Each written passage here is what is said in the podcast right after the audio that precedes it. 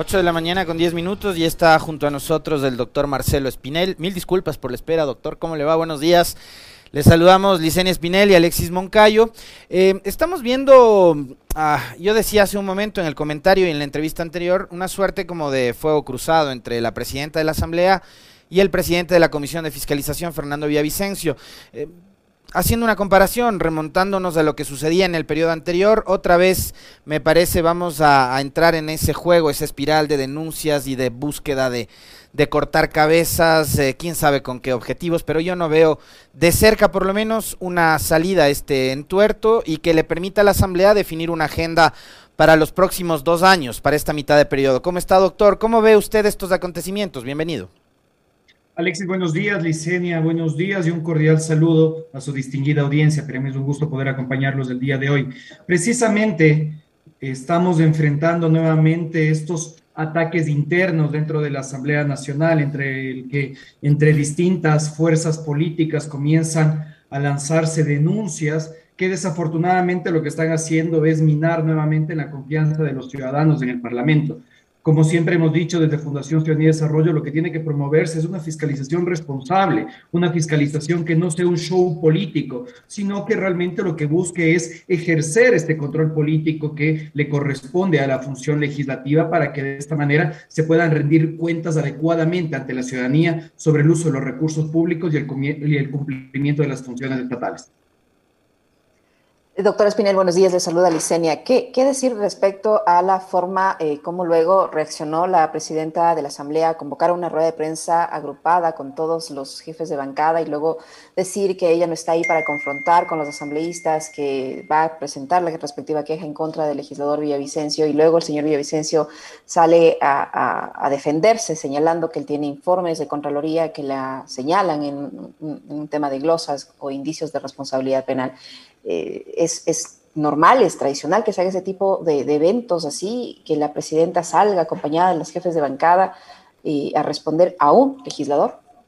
Bueno, esto es algo que no se ha visto al menos en los últimos años. Desde el monitoreo que hacemos desde el Observatorio Legislativo de Fundación Ciudadanía y Desarrollo, que empezó en el año 2010, hemos visto este tipo de sucesos. Sin embargo, pues también es necesario destacar que los procesos administrativos, sancionatorios que se pueden seguir en contra de los legisladores son aceptados y son normados por la ley orgánica de la función legislativa y pues el trámite tiene que seguirse. Si es que el Consejo de Administración Legislativa determina que algún asambleísta se ha alejado de aquello que establece la ley orgánica de la función legislativa, seguramente establecerá una sanción. Recordemos también ahora que tenemos un comité de ética de acuerdo a las reformas de la Ley Orgánica de la Función Legislativa aprobadas en el año 2020, que determinará en este caso si es que un legislador se ha alejado de lo, como comenté, determinado en la norma. ¿Hay avances en el ámbito legislativo, doctor Espinel? Estaba revisando los, los datos que usted muy gentilmente nos ha hecho llegar, que eh, son, eh, digamos, cifras que las trabaja el personal de la Fundación Ciudadanía y Desarrollo del Observatorio Legislativo. Eh, y digamos, lo que más se destaca es todo este proceso de fiscalización en contra de Pablo Celi, pero en materia legislativa y tomando en cuenta que en 80 días el Ejecutivo solo ha enviado un proyecto de reforma de ley, que es la ley de comunicación, ¿en qué ha avanzado la Asamblea Nacional, doctor? Bueno, precisamente la Asamblea Nacional ha recibido un total de 20 proyectos de ley presentados por los legisladores y aprobado un total de cuatro leyes, tres de ellas correspondientes a las 61 leyes que se contemplaron dentro de la agenda legislativa. Asimismo, la Asamblea Nacional ha resuelto seis objeciones presentadas por el Ejecutivo. De acuerdo a los datos que nosotros tenemos de esta actividad legislativa, al menos durante estos casi 100 primeros días, se mantiene dentro del promedio. Hay que sumarle a esto que la Asamblea Nacional ha aprobado un total de 15 resoluciones que buscan exhortar a otras funciones del Estado al respecto de la garantía de derechos constitucionales o temas de comportamiento político de las máximas autoridades. Asimismo, pues dentro de los procesos de fiscalización yo creo que tenemos que notar no solo esta solicitud de juicio político en contra de, eh, de, Pablo Celi, sino también de... Em, en contra de Freddy Carrión, del defensor del pueblo. Y hay más de casi 300 solicitudes de información pública que han presentado los legisladores, pero que desafortunadamente al día de hoy solo el 8% tiene respuesta. Doctora Espinel, eh, ¿qué, qué, tan puede salir afectado el señor Villavicencio con toda este, esta forma como se lleva a cabo el juicio político al señor Pablo Celia, el excontrolor subrogante, por este olvido, por toda esta bochornosa situación por la que tuvo que atravesar, ¿queda minada su credibilidad para futuros procesos de interpelación? Bueno, yo creo eh, que el día en el cual se estaba resolviendo en el Pleno de la Asamblea Nacional eh, este informe de posiciones, porque no se pudo presentar el informe de comisión, yo creo que los asambleístas estaban interesados no solo en aprobar el juicio político en contra de Pablo Celes, sino también en contra del presidente de la comisión, precisamente por este error administrativo que se dio. Recordemos también que al, cuando sucedió este bochornoso acto del defensor del pueblo, eh, el asambleísta Fernando Villavicencio también anunció en redes que iba iba a iniciar la recopilación de documentos para poder presentar un juicio político en contra de Freddy Carrión y que había comunicado el inicio de la recopilación de esos documentos a la presidenta de la Asamblea Nacional, algo que no está contemplado dentro del procedimiento fiscalizador que está establecido en la Ley Orgánica de la Función Legislativa. Entonces, se puede evidenciar que existe una intención de Fernando Villavicencio de generar este impacto mediático, más allá de una fiscalización responsable. Entonces, esperemos que este tipo de cosas hayan generado un aprendizaje no solo en el asambleísta Fernando Villavicencio y su equipo, sino en todos los miembros de la Comisión de Fiscalización. La fiscalización no se la puede manejar como un show mediático. La fiscalización tiene que ser manejada de forma responsable, porque como comentaba hace un momento, eso permite que los ecuatorianos podamos tener una debida rendición de cuentas del uso de los recursos públicos y del cumplimiento de las facultades que son otorgadas a cada una de las autoridades del Estado. Yo coincido comparto y suscribo plenamente sus palabras con respecto de que los procesos de fiscalización tienen que ser absolutamente transparentes, prolijos y técnicos, doctor. Pero en este país la fiscalización se ha convertido en eso, ¿no? En una suerte como de siempre intentar llevar al paredón a alguien y de convertir además cada intento de destitución o de juicio político en una plataforma con miras a, yo, yo recordaba hace un momento en el comentario, por ejemplo, que Esteban Bernal eh, llevó a la guillotina a Sofía Spink, a quien después la justicia le dio la razón. Eh, eh, y, Esteban Bernal apuntaba con ese proceso a ser elegido prefecto de la SUAY y perdió en el 2019 con Yacu Pérez. Entonces, em, acá la presencia de Villavicencio garantiza eso, que se pueda hacer un proceso técnico de fiscalización o no? Bueno, eso realmente no lo sabemos hasta que sigamos viendo otros procesos de fiscalización. Yo, como comentaba hace un momento, Alexis, creo que esto es un aprendizaje para todos los miembros de la Comisión de Fiscalización y esperemos también que sea una suerte de jalón de orejas, de llamado de atención para la asambleísta Fernando Villavicencio, para que trate de evitar el impacto mediático, el show mediático, sino que se haga esta fiscalización responsable. Ojo, que se ha comentado dentro de algunos legisladores, dentro del seno de la Asamblea Nacional, la posibilidad de solicitar la destitución del asambleísta Fernando Villavicencio como presidente de la comisión, precisamente por incumplimiento de funciones. ¿Y eso es posible? La ley orgánica de la función legislativa plantea esa posibilidad, que tendría que ser resuelta por el Pleno de la Asamblea. Entonces, veamos que este tipo de actuaciones que tal vez buscan más eh, mediatizar los actos de fiscalización en lugar de ejercer esta fiscalización responsable podría ser contraproducente para la asambleísta Villavicencio. Esta queja que anuncia la presidenta de la Asamblea en contra del señor Villavicencio es, es viable, es, es, lícita y en qué consiste, ¿Qué, qué le podría pasar en caso de que ya se presente definitivamente esa queja. Bueno, eh, el proceso de queja es completamente distinto a lo que acabé de comentar. Se sustenta nuevamente en lo establecido en las reformas de la Ley Orgánica y la Función Legislativa. Tendría que ser resuelto por el Consejo de Administración Legislativa y va de una sanción entre 8 a 15 días en contra del asambleísta, en la que se establecería que él no podría ejercer el cargo y tampoco tendría una remuneración por este periodo de tiempo. Doctor Espinel, em, había mucha expectativa con respecto de esta asamblea porque llegaban cuadros nuevos porque a partir de lo que la gente aprobó en la consulta de febrero del 2018, muchos se vieron asambleístas que además ya tenían experiencia y se vieron impedidos de optar por una reelección y demás, pero había la expectativa de que como venían cuadros nuevos, la cosa iba a ser distinta, iba a pintar distinto este parlamento del anterior que cerró con niveles de credibilidad realmente paupérrimos, del 3, 4%, siendo bastante generoso. Pero en apenas tres meses, mañana cumplen tres meses en funciones, en apenas tres meses esta legislatura también ha minado toda esa expectativa que había en la ciudadanía y hoy eh, están también en el ojo del huracán por muchas cosas, estas últimas recientes del fuego cruzado entre Zori y Villavicencio, pero también ustedes destacan, por ejemplo, el transfugismo político, gente que llegó auspiciada por una tienda, por un partido, y a la hora de la elección de autoridades terminó, terminó negociando, sentándose en la bancada de enfrente. Entonces, eh, ¿cómo esto aporta también ¿no? a que la Asamblea pueda sostener esos niveles tan bajos de aceptación? De hecho, sí, como tú comentas, el anterior periodo legislativo culminó con una aceptación del 10% por parte de la ciudadanía y la última encuesta realizada por CLIC determinaba que la nueva Asamblea Nacional electa para el periodo 2021-2025 empezó su periodo con una aceptación del 40%. Desafortunadamente, estas actuaciones del asambleísta Dori con el asambleísta Villavicencio, las actuaciones del asambleísta Rosa Cerda en este en esta locución en la que ella decía, si roban, roben bien, así como también la sentencia en contra de Mariano Curicama, precisamente por delitos eh, de, corrupción, pues eh, genera este malestar en la ciudadanía en el sentido de que aumenta todavía aún más la desconfianza en el Parlamento. Hemos llegado a un punto en el cual Alexis Licenia, la palabra asambleísta o asamblea es por poco y una mala palabra. Y eso sin duda afecta a nuestra democracia. La Asamblea Nacional es la llamada a ser el primer poder del Estado, aquella que garantice que las normas de convivencia social sean las más adecuadas para los habitantes, así como también el uso adecuado de los recursos públicos. Pero si los ciudadanos no confiamos en ese primer poder del Estado, desafortunadamente lo que hace eso es fomentar aún más los sistemas presidencialistas y por ende la desconfianza institucional generalizada.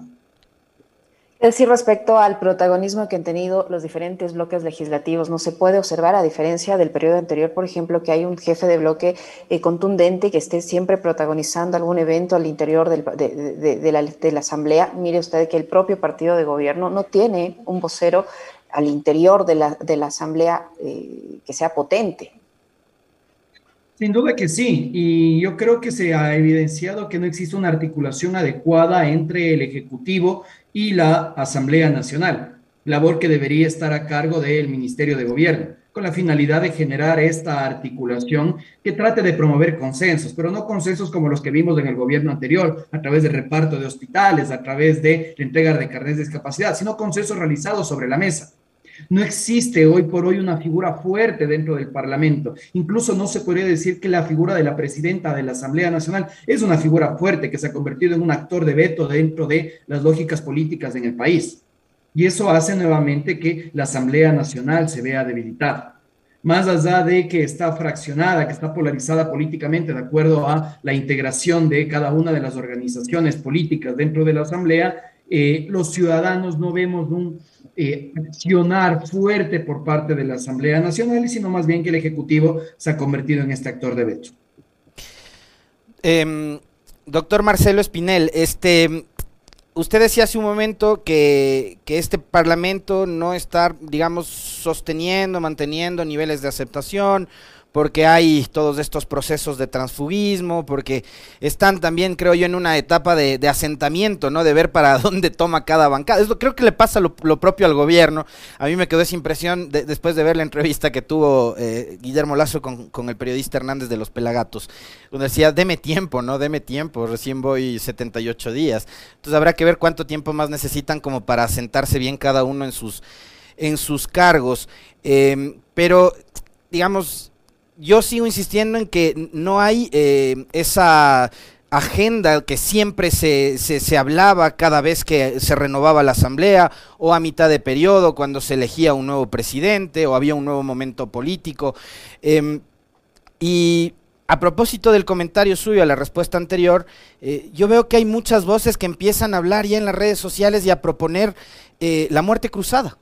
Entonces, estamos a tres meses de, iniciado el periodo legislativo, con un gobierno que está pidiendo tiempo, ¿no? Deme tiempo, deme tiempo, pero ya hay aventureros que además dicen ser demócratas, que dicen que el gobierno, a la primera que intente obstaculizar la Asamblea, lo que fuera, eh, hay que ir por la muerte cruzada. ¿Qué decir de aquello? Desde el retorno a la democracia en 1979, cada 10 años en Ecuador nos convertimos en un laboratorio democrático o planteamos una asamblea constituyente o planteamos un consejo transitorio y esto desafortunadamente no nos permite fortalecer el Estado de Derecho. Este tipo de discursos en el cual se trata de promover ya sea consultas populares para nuevamente cambiar el diseño institucional o procesos de muerte cruzada, nuevamente vuelven a minar la institucionalidad del Estado. Yo creo que es pertinente poner sobre la mesa el hecho de que gobernar no es fácil. Tratar de satisfacer las necesidades de un país tan diverso y tan inequitativo como el nuestro es una tarea compleja. Sin duda, el presidente Lazo no cuenta con todas las herramientas políticas para poder implementar aquello que propuso dentro de su plan de gobierno y la Asamblea Nacional, al estar fraccionada, también tiene dificultades de llegar a consensos. Como bien comentaba Licenia, no existe actores fuertes dentro de cada uno de los bloques, que sean los voceros de cada una de estas posturas políticas. Y eso es algo difícil de lograr para tratar de fortalecer nuestra democracia. Es uno de los elementos esenciales para fortalecer esta democracia e implementar los planes de gobierno. Tanto, doctor Espinel, perdón que le corte ahí porque me parece muy importante esto, eh, tanto que la única reunión que ha mantenido el presidente Lazo con un asambleísta es precisamente con Fernando Villavicencio para hablar de la consulta popular, pues, y con nadie de su bloque. Completamente. Bueno, tal vez que existen reuniones con gente de su bloque que nosotros no la hemos visto y nuevamente dentro de este show mediático al cual personalmente, no hablo institucionalmente, yo estoy en contra, se dio esta reunión entre Fernando Villavicencio y Guillermo Lazo. Tanto es así, Alexis, que tú recordarás que el que anunció esta supuesta convocatoria a consulta popular no fue ni siquiera el presidente, sino el asambleísta Fernando Villavicencio y el presidente ya dijo que eso no va a suceder, al menos durante este año. Entonces, yo sí creo que es importante que comprendamos que el gobierno y ahí sí tal vez tomo las palabras del presidente Lazo, ni siquiera ha cumplido 100 días, la Asamblea Nacional tampoco ha cumplido 100 días, que existe trabajo dentro de la Asamblea Nacional, como por ejemplo estas cuatro leyes que se aprobaron y esta agenda legislativa. Alexis, tú que sigues de bastante cerca también la Asamblea Nacional, habrás visto que la aprobación de la agenda legislativa incluso se hizo un mes antes del plazo que determina la ley orgánica de la función legislativa y que ahora esta agenda legislativa tiene que ser evaluada semestralmente, algo que no sucedía en periodos anteriores. Entonces, esperemos que la Asamblea Nacional cumpla con esta agenda legislativa, pero sobre todo que sea responsable con el país, así como también lo tiene que ser el Ejecutivo, cumpliendo las ofertas de campaña, garantizando los derechos constitucionales y haciendo un uso adecuado de los recursos públicos de los ecuatorianos. Doctor Espinel, ¿qué, posibilidades le ve a usted ahora eh, este acuerdo, conversación, diálogo, no sé ya cómo llamarlo, que hubo inicialmente entre eh, Pachacuti y el presidente Guillermo Lazo, tomando en cuenta que la CONAI y Pachacuti han limado sus asperezas, se hicieron de, buenas, digámoslo así, y, y, han apoyado incluso las manifestaciones del 11 de agosto. ¿Qué futuro le ve a esta especie de alianza que hubo inicialmente entre Pachacuti y el gobierno? Bueno, yo realmente tengo una alta preocupación al respecto de esto porque una democracia lo que tiene que hacerse es de poner posiciones. Y me parece que por cada uno de los, de los sectores no existe este interés de, de poner sus posiciones.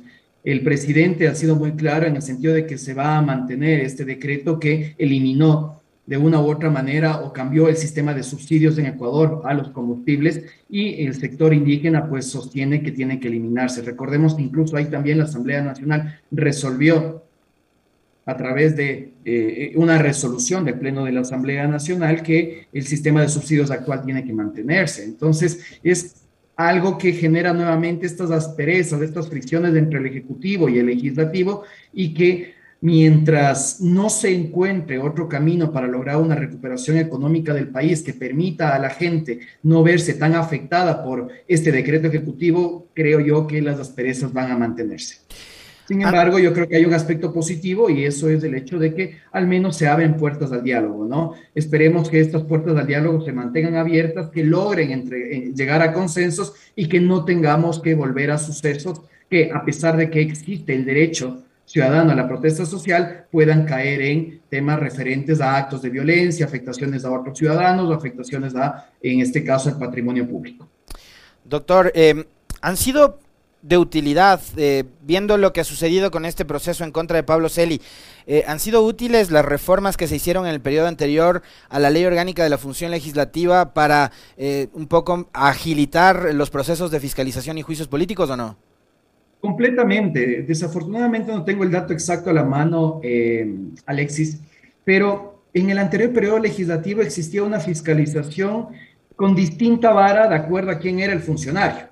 Entonces tú tenías, por ejemplo, casos como el juicio político en contra de Richard Martínez, que habían pasado cerca de 1.100 días sin que la Asamblea Nacional lo resuelva, o casos de juicio político como, por ejemplo, los seguidos en contra de los ex consejeros del Consejo de Participación y Control Social, encabezados por el eh, sacerdote Tuárez, y que había sido resuelto en menos de 20 días. Entonces existía esta doble vara, ¿no? Estas reformas de la Ley Orgánica de Función Legislativa que establecen nuevos plazos para los procesos de fiscalización, vuelve a la fiscalización más deficiente. Y también creo que es adecuado que sea el Pleno de la Asamblea Nacional el que resuelva ya sea el archivo de la solicitud de juicio político o la procedencia de un juicio político.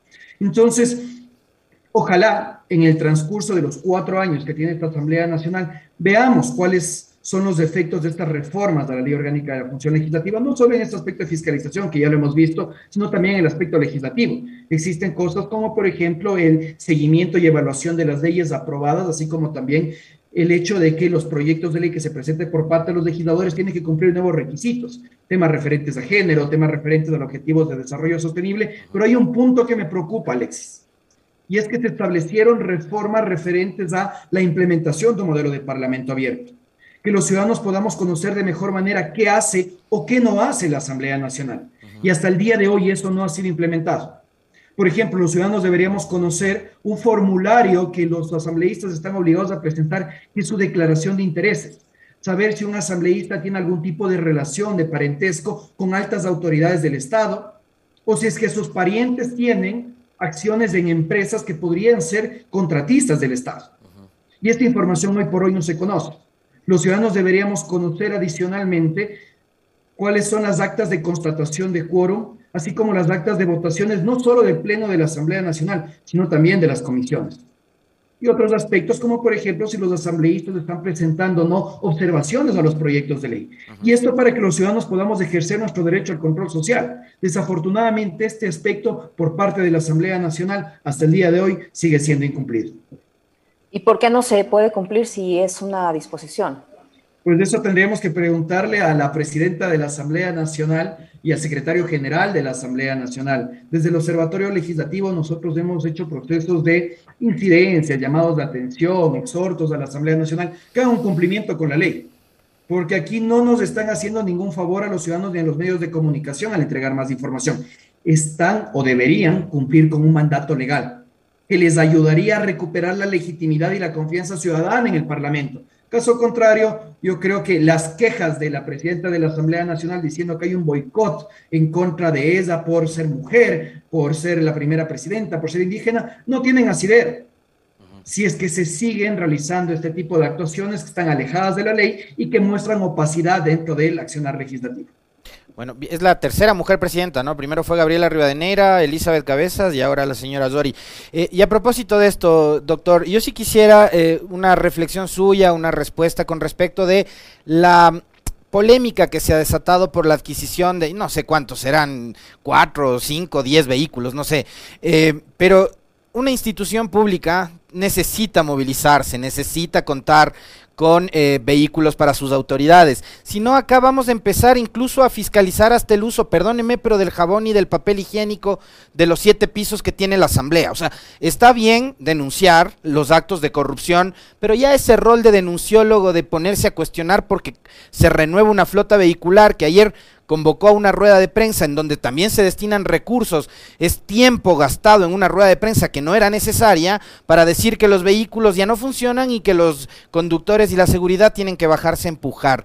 Eh, estamos, digamos, llevando el debate a, estas, a estos temas tan, tan, tan fatuos, doctor, o usted cree que sí hay que debatir sobre esto? Yo creo que nuevamente volvemos a este tema de la fiscalización responsable. Una institución pública, como bien tú mencionas, Alexis, necesita de, recursos, de, ciertos tipos de, inmuebles, en este caso de bienes muebles, como son los vehículos, para el traslado de las autoridades, para el traslado de los asambleístas, etcétera, etcétera, etcétera. El hecho de que la Asamblea Nacional quiera adquirir esto no es algo nuevo. No es que la Asamblea Nacional eh, cada año renueva sus autos, sino que hace procedimientos contractuales de acuerdo a sus necesidades.